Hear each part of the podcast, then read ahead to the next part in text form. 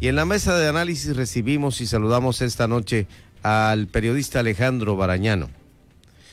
Hola Alejandro. Buenas noches Pedro, buenas noches, me da gusto escucharte. Gracias, aquí estamos nuevamente, mi estimado Alejandro, y gracias por este saludo y por supuesto el escucharte a ti también. Gracias Pedro, buenas noches a todos.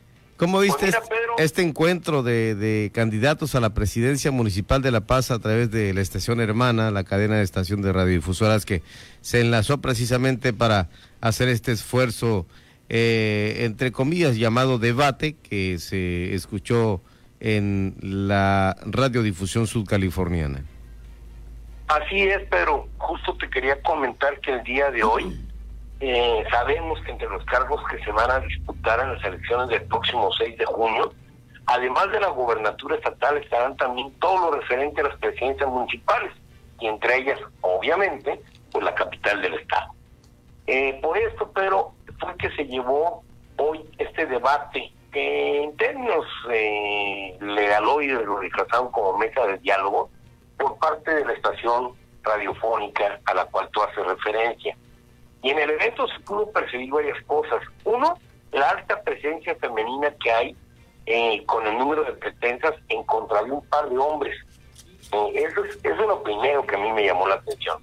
Ahí se dieron cita Paula Milena Quiroga Romero de la Alianza Morena PT, María Azucena Mesa Gómez por el Partido Verde Ecologista, Yunuen Cuevas por Nueva Alianza, Laviña Núñez por Movimiento Ciudadano, Laura Marcela Wander por el Partido Encuentro Solidario, Ricardo Barroso por la Alianza Unidos Contigo y José Taylor García por redes sociales progresistas. Creo que no se me pasó ninguno.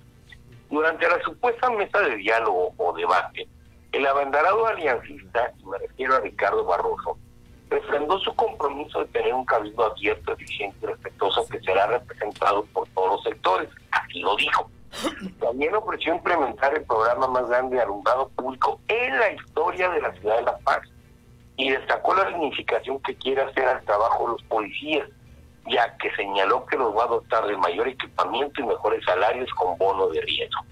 Al concluir el, el encuentro, Pedro, algo que llamó poderosamente la atención a propios extraños fue que el mismo Barroso lamentó la utilización de su hijo, un menor de edad, por parte de Paola Milena Quiroga Romero para demostrarlo en su contra, mostrando quizá desesperación por perder no solo el debate en la llamada mesa de diálogo, sino incluso, probablemente, ¿por qué no?, la ya cercana elección.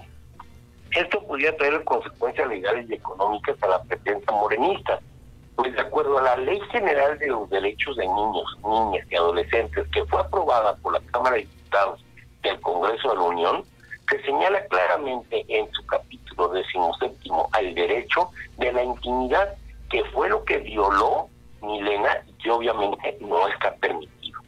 Esto quiere decir que según estipulado, la candidata Morena podía, tendría quizá que pagar una multa que va desde los 212.550 pesos hasta los 991.900 pesos Así que será cosa esperar para ver qué es lo que sucede al respecto. Por otra parte, llevando la presentación de los principales ejes de trabajo sobre lo que desprenden las propuestas, Azucena Mesa Gómez, la candidata del Partido Verde, también participó en este primer encuentro con todos los candidatos a la presidencia municipal de La Paz. Ahí apuntó que los cinco ejes principales sobre los que habrá de trazar la administración será el agua potable, los servicios públicos eficientes y eficaces, seguridad pública, desarrollo económico sustentable y el bienestar social con perspectiva de género. También reiteró su compromiso de construir un gobierno ciudadano, pero que le apuesta a las personas, a los altos perfiles para ofrecer a la población eh, calidad, tanto en trámites, apoyos, servicios y programas. Por último, te puedo decir que la candidata Laura Marcela, eh, candidata del partido Encuentro Solidario, señaló que sus demás contrincantes le han fallado al ciudadano al no presentar avances a favor de las comunidades. Ella sostuvo además que como empresaria y ciudadana aceptó el reto porque está cansada del mal manejo que se viene dando en el actual ayuntamiento. Me preguntarás, ¿y los demás? Pues mira, Pedro, voy a tratar de ser respetuoso hasta donde sea posible, porque los demás candidatos no hay mucho que decir. Una, dedicaron a hablar a grito abierto otras simplemente externando sin sustento tal o cual cosa. Y el otro candidato, el varón, se la pasó buscando su época de locutor y mandando saludos en vivo a quien lo trajo al mundo. En resumidas cuentas, Pedro, puro gusto, como diría aquel amigo que tengo, al que lo podamos el chato.